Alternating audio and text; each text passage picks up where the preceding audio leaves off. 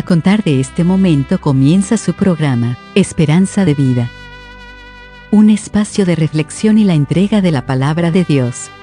Con la conducción del pastor Jaime Muñoz. Hola y muy bienvenidos una vez más a la enseñanza de la Biblia. Les traemos la palabra de Dios y le traemos algo que hemos titulado falsa devoción. Ese es el título de la enseñanza que, daremos a continuación. Falsa devoción. Usted sabe qué es una devoción. Bueno, lo que uno rinde como adoración a, un, a, una persona, a una imagen, a Dios. Pero, ¿qué es la falsa devoción? Bueno, de esto queremos hablarles hoy día. Y Ojalá, como dice mi hermano, tengan lápiz y papel para anotar los textos, para volverlos a releer después para que ustedes vean que lo que les hablamos es la pura santa palabra de Dios. Como siempre cuento con la con todo el apoyo de mi querido hermano Ornat. Hermano Ornat. Muchas gracias, hermano. Y como usted lo ha dicho, estamos contentísimos de tener la bendición de poder traer un nuevo programa. Y el tema de hoy es un tema bastante interesante porque estamos llenos de gente que aparenta ser cristiano, que aparenta ser un hijo de Dios, pero su devoción es, falsa. Y eso engaña a muchas personas. Eso hace que muchas personas también se desvíen de la verdad, que desconfíen. Están personas que están recién llegando a la fe eh, y tienen dudas porque dicen es que yo vi a tal persona que tenía tal comportamiento o es que yo sé que tal persona hace tal cosa. Bueno, todos esos son falsos adoradores, personas que tienen falsa devoción y eh, bueno, ahí están los resultados.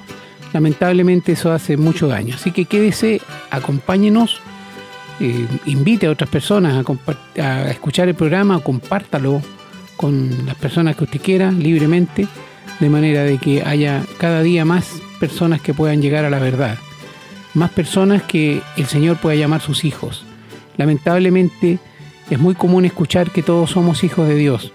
Bueno, eso es lo que el hombre quiere creer, pero la palabra de Dios dice otra cosa.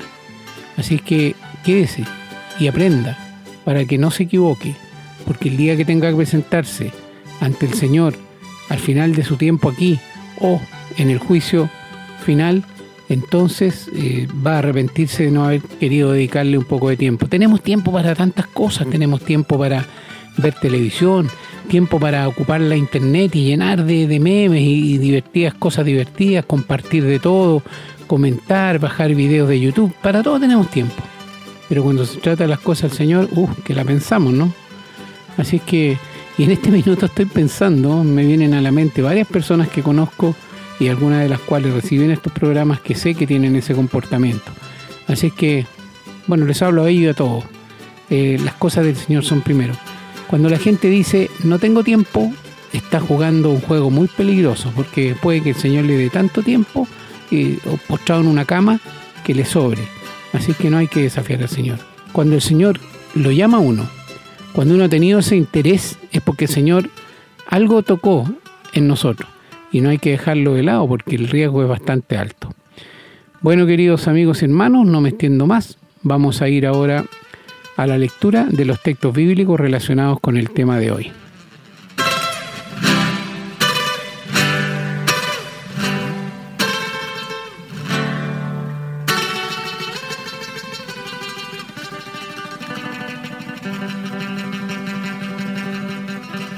Bien, estamos listos entonces para comenzar la lectura bíblica.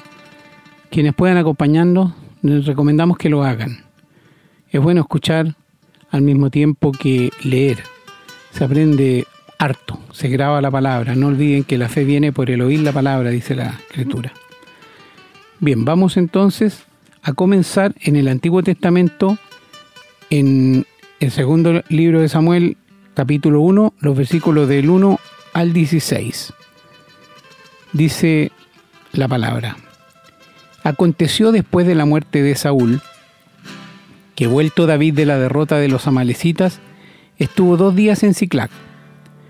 Al tercer día sucedió que vino uno del campamento de Saúl, roto sus vestidos y tierra sobre su cabeza. Y llegando a David se postró en tierra e hizo reverencia. Y le preguntó David, ¿de dónde vienes? Y él respondió, me he escapado del campamento de Israel. David le dijo, ¿qué ha acontecido? Te ruego que me lo digas. Y él respondió, el pueblo huyó de la batalla y también muchos del pueblo cayeron y son muertos.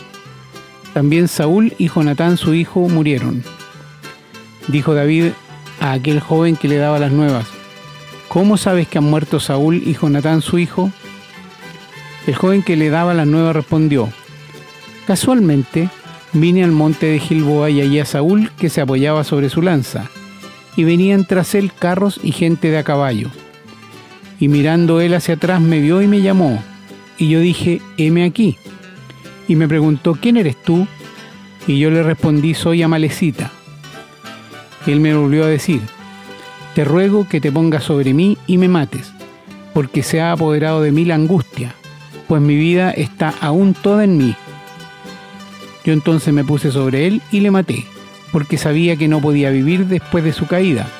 Y tomé la corona que tenía en su cabeza y la argolla que traía en su brazo y las he traído acá, mi señor. Entonces David, haciendo de sus vestidos, los rasgó y lo mismo hicieron los hombres que estaban con él. Y lloraron y lamentaron y ayunaron hasta la noche, por Saúl y por Jonatán su hijo, por el pueblo de Jehová y por la casa de Israel, porque habían caído a filo de espada. Y David dijo a aquel joven que le había traído las nuevas, ¿De dónde eres tú? Y él respondió, Yo soy hijo de un extranjero, Amalecita. Y le dijo David, ¿Cómo no tuviste temor de extender tu mano para matar al ungido de Jehová? Entonces llamó David a uno de esos hombres y le dijo, Ve y mátalo. Y él lo hirió y murió.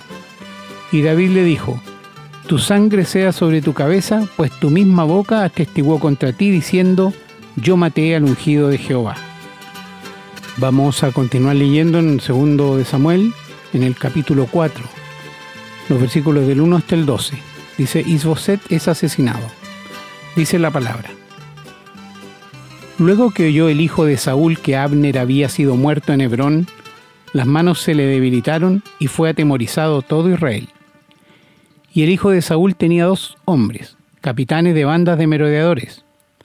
El hombre de uno era Baana y el del otro Recab, hijos de Rimón Beerotita de los hijos de Benjamín, porque Beerot era también contado con Benjamín, pues los beerotitas habían huido a Gitaim y moran allí como forasteros hasta hoy. Y Jonatán, hijo de Saúl, tenía un hijo lisiado de los pies. Tenía cinco años de edad cuando llegó de Jezreel la noticia de la muerte de Saúl y de Jonatán, y su nodriza le tomó y huyó. Y mientras iba huyendo apresuradamente se le cayó el niño y quedó cojo. Su nombre era Mefiboset. Los hijos pues de Rimón Beerotita, Recab y Baana, fueron y entraron en el mayor calor del día en casa de Isboset, el cual estaba durmiendo la siesta en su cámara. Y aquí la portera de la casa había estado limpiando trigo, pero se durmió. Y fue así como Recab y Baana, su hermano, se introdujeron en la casa. Cuando entraron en la casa, Isboset dormía sobre su lecho en su cámara, y lo hirieron y lo mataron y le cortaron la cabeza y habiéndola tomado caminaron toda la noche por el camino del Arabá. Y trajeron la cabeza de Isboset a David en Hebrón, y dijeron al rey, He aquí la cabeza de Isboset, hijo de Saúl tu enemigo, que procuraba matarte, y Jehová ha vengado hoy a mi señor el rey de Saúl y de su linaje. Y David respondió a Recab a su hermano Baana, hijo de Rimón Berotita, y les dijo, Vive Jehová que ha redimido mi alma de toda angustia, que cuando uno me dio nuevas diciendo, he aquí Saúl ha muerto, imaginándose que traía buenas nuevas, yo lo prendí y le maté en Ciclac en pago de la nueva. ¿Cuánto más a los hombres que mataron a un hombre justo en su casa y sobre su cama? Ahora pues, ¿no he de demandar yo su sangre de vuestras manos y quitarlos de la tierra? Entonces David ordenó a sus servidores, y ellos lo mataron y les cortaron las manos y los pies y los colgaron sobre el estanque en Hebrón. Luego tomaron la cabeza de Isboset y la enterraron en el sepulcro de Abner en Hebrón.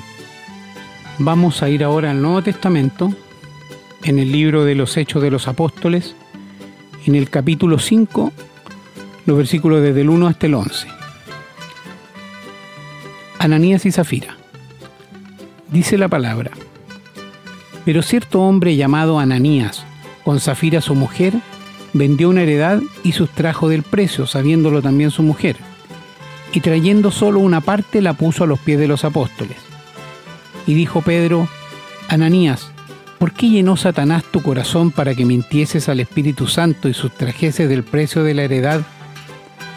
Reteniéndola no se te quedaba a ti y vendida no estaba en tu poder. ¿Por qué pusiste esto en tu corazón? No has mentido a los hombres sino a Dios. Al oír Ananías estas palabras cayó y expiró. Y vino un gran temor sobre todos los que lo oyeron, y levantándose los jóvenes lo envolvieron y sacándolo lo sepultaron. Pasado un lapso como de tres horas, sucedió que entró su mujer, no sabiendo lo que había acontecido. Entonces Pedro le dijo, dime, ¿vendiste en tanto la heredad? Y ella dijo, sí, en tanto. Y Pedro le dijo, ¿por qué convinisteis en tentar al Espíritu del Señor? He aquí a la puerta los pies de los que han sepultado a tu marido y te sacarán a ti. Al instante ella cayó a los pies de él y expiró y cuando entraron los jóvenes la hallaron muerta y la sacaron y la sepultaron junto a su marido. Y vino gran temor sobre toda la iglesia y sobre todos los que oyeron estas cosas. Bien, cambiamos de libro ahora, vamos a la primera carta del apóstol San Pablo a Timoteo, en el capítulo 1, los versículos del 18 al 20 dicen, Este mandamiento, hijo Timoteo, te encargo, para que conforme a las profecías que se hicieron antes en cuanto a ti, milites por ellas la buena milicia, manteniendo la fe y buena conciencia, desechando la cual naufragaron en cuanto a la fe algunos, de los cuales son Himeneo y Alejandro, a quienes entregué a Satanás para que aprendan a no blasfemar. Vamos a continuar la lectura ahora en la segunda carta del apóstol San Pablo a Timoteo, en el capítulo 2, los versículos del 15 hasta el 19, que dicen, Procura con diligencia presentarte a Dios aprobado, como obrero que no tiene de qué avergonzarse, que usa bien la palabra de verdad. Mas evita profanas y vanas palabrerías porque conducirán más y más a la impiedad. Y su palabra carcomerá como gangrena, de los cuales son Himeneo y Fileto, que se desviaron de la verdad, diciendo que la resurrección ya se efectuó y trastornan la fe de algunos pero el fundamento de Dios está firme, teniendo este sello. Conoce el Señor a los que son suyos, y apártese de iniquidad todo aquel que invoca el nombre de Cristo. Bien, vamos a terminar la lectura en, la misma, en el mismo libro, en la segunda carta a Timoteo, en el capítulo 4, los versículos del 9 al 18. Dice, procura venir pronto a verme, porque Demas me ha desamparado amando este mundo, y se ha ido a Tesalónica, Crescente fue a Galicia y Tito a Dalmacia. Solo Lucas está conmigo. Toma a Marcos y tráele contigo porque me es útil para el ministerio. A Tíquico lo envía a Éfeso. Trae cuando vengas el capote que dejé en Troas en casa de Carpo y los libros, mayormente los pergaminos. Alejandro el calderero me ha causado muchos males. El Señor le pague conforme a sus hechos. Guárdate tú también de él, pues en gran manera se ha opuesto a nuestras palabras. En mi primera defensa ninguno estuvo a mi lado, sino que todos me desampararon. No les he tomado en cuenta. Pero el Señor estuvo a mi lado y me dio fuerzas para que por mí fuese cumplida la predicación y que todos los gentiles oyesen. Así fui librado de la boca del león. Y el Señor me librará de toda obra mala y me preservará para su reino celestial. A Él sea gloria por los siglos de los siglos. Amén. Y nosotros, hermanos, decimos nuevamente amén y oramos pidiendo al Señor que bendiga estas palabras, que nos regale, Señor, con esa bendición para poder entenderla, para poder comprender la cabalidad, entender el mensaje que el Señor nos ha dado y podamos hacer que esta formen parte de nuestra vida para que vivamos la vida agradable que el Señor quiere. Bien, vamos ahora a ir al desarrollo de este tema. Estamos presentando su programa, Esperanza de Vida. Les recordamos que pueden escribirnos a la casilla de correo electrónico contacto arroba esperanzadevida.cl. Nos gusta mucho recibir su correspondencia y nos comprometemos a responderla lo antes posible. También les recordamos que pueden encontrar estos programas en Facebook y, en formato de podcast, en las plataformas Spotify y Google Podcast. Siempre bajo el nombre Esperanza de Vida.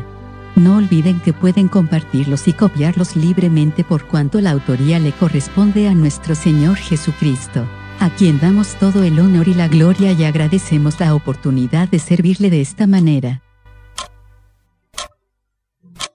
Bueno, queridos amigos y hermanos, el programa de hoy no solamente tiene que ver con la gente religiosa, sino con todo ser humano.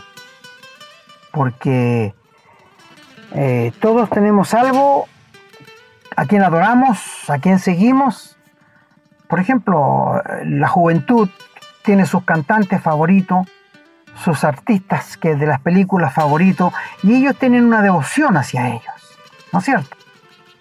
Esa es una falsa devoción, les digo al tiro.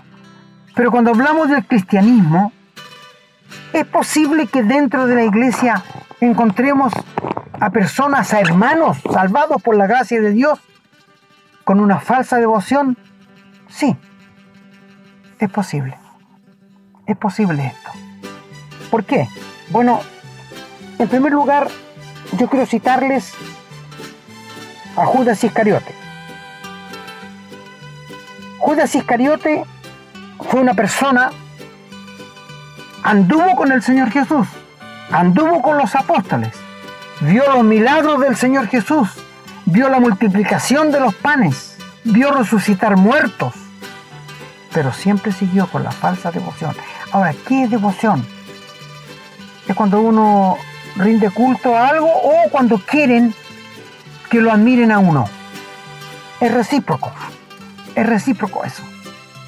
Ahora, Judas es la esencia de la falsa devoción. Ustedes se acordarán cuando María, hermana de Lázaro, fue donde el Señor Jesús en una cena y quebró un frasco de alabastro y se lo derramó en su cabeza que corría hasta los pies.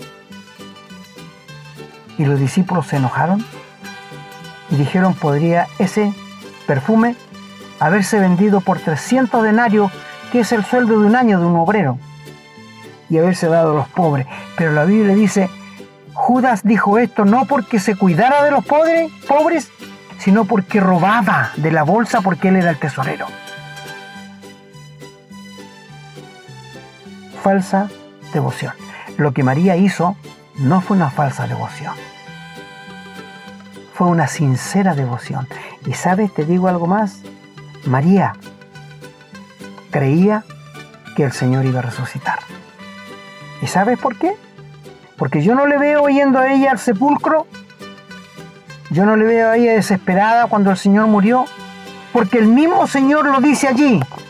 No la critiquen, porque ésta se ha anticipado a ungir mi cuerpo para la sepultura. Con eso basta, ¿no es cierto? Ella sabía que el Señor iba a resucitar. Eran pocos, por ejemplo, Pedro no creyó, las mujeres no creían, pero uno dice, ¿cómo un corazón tan duro para no creer? Bueno, ese es el corazón humano. Así es el corazón humano. ¿Te das cuenta? Así es el corazón humano el corazón humano tiene una falsa devoción. Ahora, usted me preguntará, ¿y cómo en la iglesia hay falsa devoción? Te digo, ¿has visto en la iglesia donde tú estás personas que les gusta figurar y que la iglesia son verdaderos ángeles, les faltan las puras alas para volar dentro de la iglesia? ¿Sí? Y después la has visto en cosas muy malas. Esa es falsa devoción. Esa es falsa devoción. Eh, Babilonia del Antiguo Testamento, la torre de Babel, que de ahí viene la palabra Babilonia, comenzó así. Después del diluvio, los hombres dijeron, hagámonos una torre alta que llegue hasta el cielo por si viene el diluvio otra vez. Y estos hombres cosieron ladrillo y empezaron a construir para arriba. Quiero decirte, para los que estudian la Biblia, el ladrillo es fabricado por el hombre. Las piedras que el Señor edifica su iglesia son piedras que Él hace. El ladrillo es obra del hombre. Bueno, y empezaron a edificar, edificar, edificar. Y la Trinidad dijo, descendamos para ver lo que están haciendo.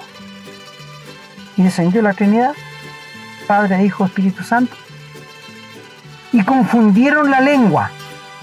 En ese tiempo, hasta ese momento, había un solo idioma.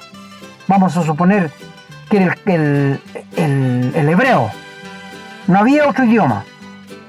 Y Dios allí da todos los idiomas en el mundo que existen hasta hoy, los dialectos, idiomas. Y te digo algo más. Allí quedó la confusión. Babel significa confusión. Significa hombre del hombre, obra del hombre. Y Dios confundió el idioma en todo. Entonces, los que se entendían uno con otro, con el inglés se juntaron, los que con el francés se juntaron, los con el portugués se juntaron. Es decir, no quedó nadie allí sin tener un idioma. Y eso significa confusión, Babel. Y esto es lo mismo que pasa en el día de hoy en las iglesias. las iglesias están llenas de religión de confusión. En verdad, la iglesia está llena de confusión, la que no es guiada por el Espíritu Santo. Falsa devoción. Te pregunto una cosa, mi querido hermano. Cuando tú estás haciendo lo que estás haciendo en la iglesia, ¿por qué lo estás haciendo? ¿Para que te vean? ¿Para recibir la aprobación de los hombres? ¿O porque te dan algo por lo que tú hagas? Esa es falsa devoción. Todo lo que es de la carne, todo lo que es del intelecto, todo lo que es humano, Dios lo rechaza. Todo lo humano en la iglesia Dios lo rechaza. Todo lo espiritual sí, lo recibe. Todo lo que es del espíritu. No te olvides que Dios mira con qué motivo, qué me motiva a hacer lo que estoy haciendo. Si es para recibir el aplauso de los hombres, falsa devoción. Si es para ser mirado por la gente, falsa devoción. Si sufres para que los demás sientan lástima por ti, falsa devoción. Todo esto es de la carne. Y en la carne no tiene lugar la iglesia para eso. Mi amigo, mi hermano, analiza bien tu vida. Analiza bien tu vida. Porque es posible que tú estés haciendo una falsa devoción. ¿Qué es una falsa devoción? Te lo explico. Cuando comenzó la iglesia del Señor, comenzó con 3.000 almas, 5.000 después, y hubo un matrimonio en los Hechos 5 donde vivió nuestro hermano Ananías y Zafira. Y todos los cristianos, habían muchos pobres, empezaron a vender sus propiedades y nadie les pidió. Empezaron a vender y entregar la plata a la iglesia para que la repartieran los pobres. Pero este matrimonio vendió una propiedad pero no estuvo dispuesto a dar todo para el Señor. Se quedó con la mitad, no sé, y le dijeron a Pedro que habían vendido en tanto lo que estaban entregando. ¿Sabes qué es eso? Falsa devoción.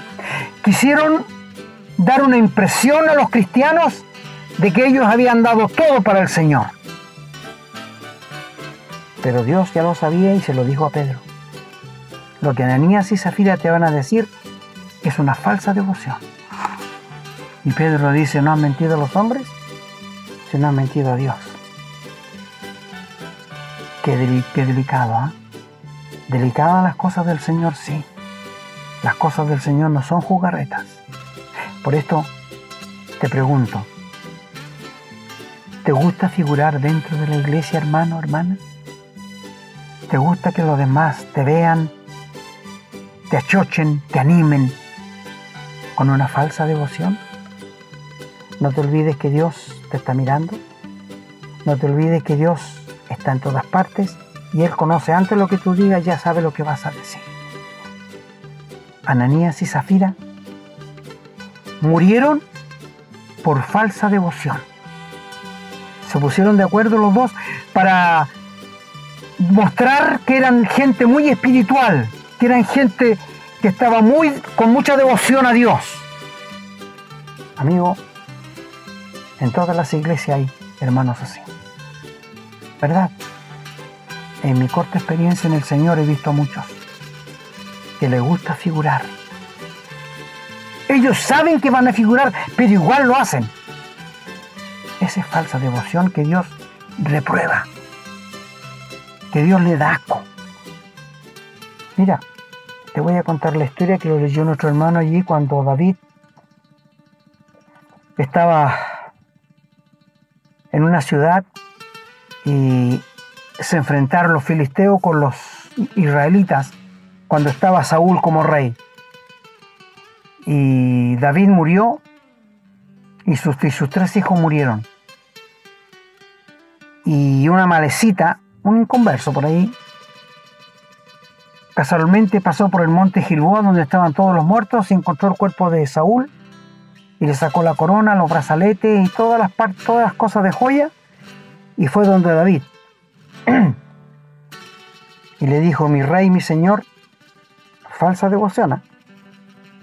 Yo le quité esto al rey Saúl, el que te perseguía para matarte, mire, y le tocó el corazón. Y he traído la corona, los brazaletes y todas las cosas a mi señor el rey. Él estaba haciendo una devoción a David como que lo apreciaba mucho, como que lo quería, pero venía con mentiras. ¿Y cómo sabes tú que murieron? Bueno, dijo, porque yo iba pasando por ahí y Saúl me dijo, ven y mátame porque no quiero que me maten los filisteos. Yo tomé la espada y lo maté. Y David se quebró entero, a él y a Jonatán los maté, y se quebró entero y se fue a llorar. ¿Estás seguro? le dijo David el hombre que tú hiciste esto. Sí, yo lo maté porque no podía seguir viviendo después de la derrota, así que lo maté. Y sabes, este hombre nunca pensó que esa mentira se le iba a dar vuelta a aquella falsa devoción que él mostró a David. Porque David le dice, ¿no tuviste temor de matar al ungido de Jehová? Y le dijo a un soldado, llévalo afuera y mátalo. Y murió por su mentira. Porque no fue verdad. Cuando Saúl se vio perseguido por los filisteos, él le dijo a su escudero, a su que estaba con él, mátame, no quiero que estos filisteos se burlen de mí. Entonces él dijo, no, yo no lo voy a hacer. Y Saúl se echó encima de su espada. Y viendo su paje de arma, lo que hizo el rey Saúl, él también hizo lo mismo. ¿Te das cuenta? Eso se llama falsa devoción. Ahora, la adoración que le dan a la Virgen María, a los santos, a los santitos, lo que quieran llamar, aún al Señor crucificado en una cruz que llega a dar pena mirarle, esa es falsa devoción o devoción satánica, esa es más grave. Porque tú le estás rindiendo devoción a algo que es muerto. Dios está vivo. El Señor Jesús fue muerto porque puso su vida, no lo mataron. Él puso su vida para volverla a tomar y está vivo por los siglos de los siglos. Es rey entronado en lo más alto del cielo. Y tiene un nombre que es sobre todo nombre para que en el nombre de Jesús se doble toda rodilla de los que están en el cielo, en la tierra y debajo de la tierra, en el infierno. Falsa devoción. Después, pasado algunos años, unos hombres mataron a un hijo de Saúl, Isboset, un hombre que era, que leyó nuestro hermano la historia, que se fue a descansar, pero ellos entraron, cerraron la puerta y lo apuñalaron en su cama y lo mataron. Y tomaron algunas prendas y se las llevaron a David. Y le dijeron, mira, acabamos de matar al rey de Benjamín, de la parte de Benjamín, para que todo Israel se vuelva a ti. Y David, ellos también querían una falsa devoción a David. Y David le dijo, no hace mucho vino un hombre dándome buena de que había matado al rey Saúl y lo hice matar. Y ustedes no tuvieron temor de matar al hijo de Saúl y en su propia cama cobardes. Su propia boca le juja, los sacó afuera y le dijo a un soldado, mátalo. Y murieron. Falsa devoción. ¿Te das cuenta, querido amigo? E, es decir, estamos en, un, en una contingencia que la mayoría de, de, los, de los seres humanos está haciendo una falsa devoción. He tenido la oportunidad de estar en la tirana. Una vez fue a ver cómo la gente se arrastraba sin camisa, su pecho sangrando, y se arrastraba y se arrastraba cuadras y cuadras. ¿Para qué lo hacían? Falsa devoción. Esa devoción es a Satanás. No es para Dios. No. Dios no tiene intermediarios. El único es el Señor Jesús. No dijo el Señor Jesús, yo soy el camino, la verdad y la vida. Nadie viene al Padre si no es por mí. Qué pena que los hombres se hayan construido puentes con devociones que nunca llegan a Dios.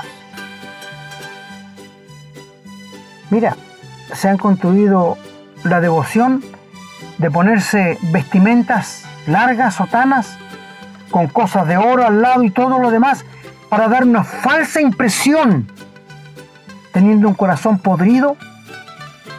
Son sepulcros banqueados, dijo el Señor. Somos como sepulcros blanqueados. La gente religiosa son como verdaderos sepulcros blanqueados. Me da mucha pena que generaciones pasan, generaciones pasan y los padres van dejando la misma enseñanza que ellos tuvieron de una falsa devoción. Por esto, me detengo un momento para preguntarte, mi amigo, ¿a quién está dando tu devoción? Mi hermano, en la iglesia, ¿a quién quieres agradar? ¿Estás buscando la aprobación de los hombres? ¿Te acuerdas que dijo Pablo? Si todavía agradara a los hombres, no sería siervo de Cristo. Gálatas 1, verso 9. Si todavía agradara a los hombres, no sería siervo de Cristo o esclavo de Jesucristo. Te pregunto, hermano, ¿a quién estás agradando? ¿Al pastor? ¿A la pastora que no sale en la Biblia? Tú sabes, ya lo dije ya, no existe la pastora en la Biblia. Y me llega a molestar cuando las mujeres predican con pelo corto más encima, con pelo más corto que el mío. ¡Qué ofensa! ¿Tú crees que Dios aprueba eso? Le da asco. Sí, le da asco, amigos. Porque no es escritural.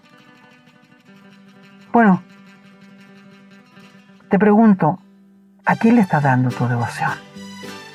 ¿Al Señor o a los hombres? ¿De quién estás buscando la aprobación? ¿Del pastor? ¿De los ancianos de la iglesia? ¿De los diáconos?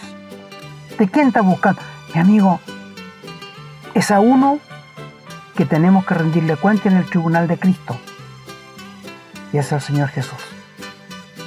La Biblia dice que cada uno de nosotros, de los creyentes verdaderos, compadeceremos ante el tribunal de Cristo para que recibamos según hayamos hecho, sea bueno o sea malo. Qué malo es una falsa devoción. Qué malo una falsa devoción. He conocido en mi corta experiencia, amigos, peleas entre profesores de la escuela dominical por qué no le dieron a él la clase que le dieron a otro. Mira, mira, querido amigo, esa es falsa devoción. Te pregunto como cristiano, ¿de quién dependes? ¿De los hermanos o del Señor Jesús? ¿Dónde está el atractivo tuyo? ¿En las reuniones o en el Señor, la persona del Señor Jesús? ¿Sabes? Estamos rodeados de falsa devoción. Y esto seguramente tú ya lo habrás palpado en muchas maneras. En el Antiguo, en el Nuevo Testamento, Pablo estaba rodeado de personas que tenían falsa devoción. Uno llamado Alejandro, el caldelero, que fue muy fiel al lado de Pablo, pero después se volvió en contra de él, le había causado muchos males. Falsa devoción. Demas, un hombre que estuvo al lado de Pablo en su tribulación, en la cárcel, y después se va amando al mundo. Falsa devoción. La tercera carta de Juan nos habla de un hombre que se hizo dueño de la iglesia. Se adueñó de la iglesia, como he escuchado muchos pastores decir, mi iglesia, mi congregación, como que ellos hubiesen muerto en la cruz por ello. Y les he escuchado decir, yo abracé la profesión de pastor porque amaba a Dios. Falsa devoción, por favor. El ser pastor es un don que Dios da. No es que uno va al seminario a fabricarse como pastor, esa es fábrica de pastores. El ser pastor es un don de parte de Dios. El ser anciano en la iglesia es un don. El ser diácono es un don que el Espíritu Santo lo da. No lo dan los hombres. Pero hemos llegado a una altura en la religión en que hay presidente, vicepresidente, pastor principal, pastora principal, y ellos controlan, escúchame, controlan como que se fuera una organización de hombres, pero no la iglesia del Señor. La iglesia del Señor no es una organización, es un organismo. ¿Y cuál es la diferencia? La diferencia es que la organización tiene presidente, tesorero de afuera hacia adentro. El organismo es de dentro hacia afuera. Y eso es la iglesia. Eso es la iglesia. ¿Te das cuenta tú? Y han, habido muchos que han pasado por la iglesia. Y Mineo y Fileto fueron dos hermanos que estaban en la iglesia, falsa devoción, y empezaron a tirar una falsa doctrina que el Señor ya vino a buscar en la iglesia y que y que nos quedamos aquí. Falsa devoción. Cuando estás en la cena del Señor, querido hermano, ¿estás dando una falsa devoción o una sincera adoración? Te voy a contar algo que todos hemos pasado por esto. Tomé como principio cuando me pasó la primera vez de llegar 10 o 15 minutos antes del comienzo de la reunión a la iglesia. ¿Por qué? Porque tú estás tranquilo. Cuando vas a comenzar, ya sabes ya, ya tienes paz para comenzar. Pero llegar atrasado es lo peor. ¿Sabes por qué? Porque si tú llegas atrasado corriendo, te sientas, el diablo te va a usar para pensar, ¿te habré echado llave a la puerta de la calle? ¿Habré pagado la olla del almuerzo? Habré desenchufado la plancha, habré dejado con pestillo la ventana, todas estas cosas te empiezan a pasar por la mente y tienes dando una falsa devoción porque estás allí agachado, con los ojos cerrados y nadie sabe lo que piensa, solo Dios. Y te pasan el pan y lo tomas y estás pensando en lo que si dejaste abierta la puerta, así. Falsa devoción. Por esto Pablo dice que cada uno se analice antes de ir a la cena. Que cada uno se pruebe a sí mismo para que no coma juicio. Mi amigo, estamos en un mundo en que toda la gente está usando caretas. ¿Verdad? Donde tú te vuelvas, la gente tiene caretas.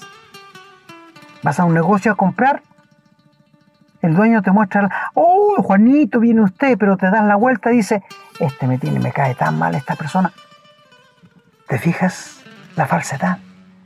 Estamos viviendo en un mundo. Satanás nunca se va a presentar como tal es, como el diablo. Nunca te va a decir yo soy el amigo de Dios, enemigo de Dios. No, nunca lo va a hacer. Él se va a presentar furtivamente como una persona buena, religiosa. Por esto te digo que el diablo es más poderoso cuando anda con una Biblia debajo del brazo porque nadie le va a cerrar la puerta. ¿Te das cuenta de estas cosas? Amigo, estamos hablando realidades que te tocan a ti, me tocan a mí. Eres una persona que tienes una falsa devoción. Trata de agradar al pastor. Trata de agradar a los hermanos. O estás con una devoción a Dios. O tienes en tu mente lo primero, si el Señor Jesús y Dios no es primero en tu corazón, tú das una falsa devoción. ¿Has visto en la iglesia a un hermano enojarse y echar garabatos? Nunca lo hacen, nunca lo van a hacer. No, por favor, porque es una falsa devoción. He conocido personas que tú las ves muy devotas en la iglesia. Oh, es una maravilla, son verdaderos ángeles. Pero después, en su casa, son verdaderos satanases. Con sus hijos, con su esposa, con sus vecinos. Mi amigo, la vida cristiana verdadera se vive cada segundo, cada minuto, cada día, cada siete días a la semana, cada 30 días al mes, cada 365 días al año. Eso es la vida cristiana. Eso es no dar una falsa devoción. Tú tienes que ser un, libro abierto, como dice el apóstol Pablo, para todo el mundo. Para un momento para decirte, ¿te está tocando la palabra? ¿Estás dando una falsa devoción a Dios? ¿Le tienes mucho temor al pastor? ¿Le tienes mucho temor a los ancianos, pero no le tienes temor a Dios? Qué trágico, qué trágico. ¿Sabes por qué te digo esto? Porque Dios no está recibiendo ni una gloria de tu persona. Lo siento harto por ti. Mi amigo, mi hermano, ¿por qué no arreglas esto con Dios en este momento? ¿Por qué no tomas la palabra y te rodillas por ahí le pides a Dios que te perdone, que tú quieres darle la devoción que Él se merece? Porque Él merece. ¿Con qué le vamos a pagar todo lo que le ha hecho por nosotros, hermano? ¿Tenemos con qué pagarle? El salmista dijo, ¿con qué pagaré todos los beneficios que Dios me ha dado? No tenemos con qué, pero rindámosle nuestra vida para agradarle a Él, para que Él sea el objeto de nuestra adoración. Falsa devoción la encontramos en todas partes. Muchos que se quieren hacer los bonitos en la iglesia, en el trabajo, en la universidad, falsa devoción. Amigos, estamos viviendo en un mundo que está lleno de engañadores. Tú me puedes engañar a mí, yo te puedo engañar a ti, pero a Dios jamás. Nunca, nunca podemos engañar a Dios. El diablo está haciendo el negocio que a él le conviene, el rey de la religión. Este es el negocio que a él le conviene y que le ha traído muchos dividendos. Y otro de los buenos dividendos a Satanás es hacerle creer a la gente que Él no existe. Ese es el mejor negocio que tiene Satanás. Es hacerle creer que Él no existe. Incluso he escuchado personas decir que el ser humano está más diablo que el diablo. Otro negocio para Él. Mi amigo, qué importante es la sincera devoción espiritual que los verdaderos hijos de Dios le rendimos al Señor. Porque esto va a traer fruto en el tribunal de Cristo. Mi amigo, te pregunto, ¿a quién le das tu devoción? No te estoy preguntando si te arrodillas en la noche frente a un santito, si te encomiendas a Dios, si le dejas todo a las manos de Dios, o si a San Pablo, a San Pedro, a la Virgen María. No, esa es falsa devoción. El único que merece nuestra devoción espiritual es Dios. El único que merece toda nuestra devoción es el Señor Jesucristo, por medio del Espíritu Santo. Te pregunto, si analizas con detenimiento, con toda sinceridad, ¿para quién es tu devoción? ¿Para quién sería? Tú sabes, contéstate tú mismo en la presencia de Dios y que el Señor te ayude a cambiar tu devoción, a cambiar tus principios según las escrituras. Mis queridos amigos, mis queridos hermanos, que la palabra del Señor haga la molestia deseada en sus corazones para que ustedes puedan cambiar para mejor. Que el Señor bendiga su santa palabra en cada uno de vuestros corazones.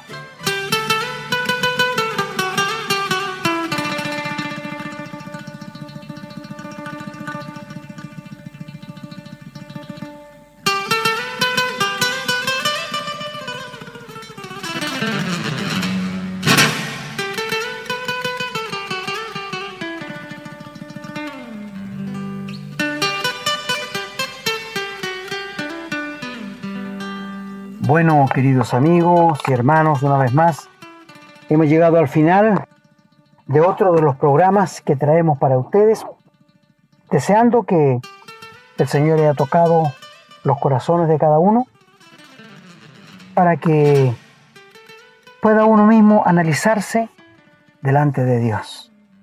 La palabra del Señor ha sido entregada a ustedes y esperamos contar con ustedes en un próximo enseñanza de la Biblia, si nos quieres escribir o si quieres saber algo de la escritura que no entiendes, que estás leyéndola y no entiendes, con mucho cariño, con mucha alegría, te contestaremos con la palabra de Dios en la mano.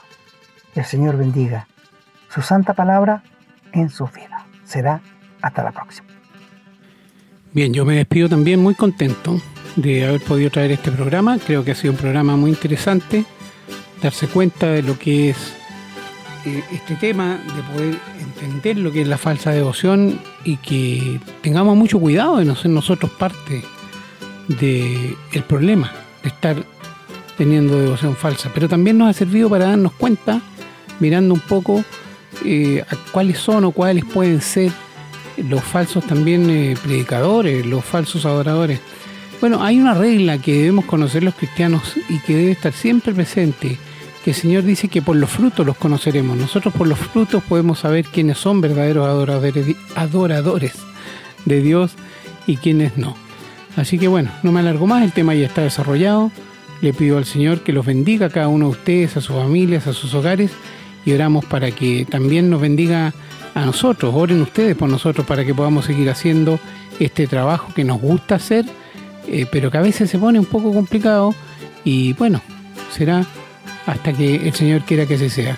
Esperamos seguir trayéndoles la palabra lo más clara posible y siempre, como ya saben, apegada estrictamente a la palabra del Señor. Si hay algo que nosotros decimos que no es compatible con la escritura y ustedes dicen que hemos hecho eso, avísenos, escríbanos, porque tenemos mucho cuidado de no ser así, somos celosos de cuidar la palabra, de traer la verdad. Creemos que es el motivo por el cual el Señor ha bendecido este ministerio y ha crecido. Hay más gente que, nos dice que lo está escuchando, que lo comparte, incluso nos escriben del extranjero, cosa que jamás pensamos que iba a ocurrir. Entonces es porque la gente está encontrando la verdad aquí. Mire, puede no ser agradable muchas veces los temas que desarrollamos, puede que nos molesten, pero aún más van a molestar a inconversos, eso lo sabemos. Pero lo importante es que estemos eh, diciendo la verdad y que ustedes la encuentren, porque podrán molestarse, pero nunca van a poder decir, que hemos sido falsos. Así que, bueno, me despido, no me, no me extiendo más para no eh, abusar del tiempo y será hasta la próxima entonces, y si Dios así lo permite. Hemos presentado su programa, Esperanza de Vida, un espacio de reflexión y enseñanza para la vida cristiana. Nos gustaría volver a contar con su sintonía. Que tengan un muy buen día.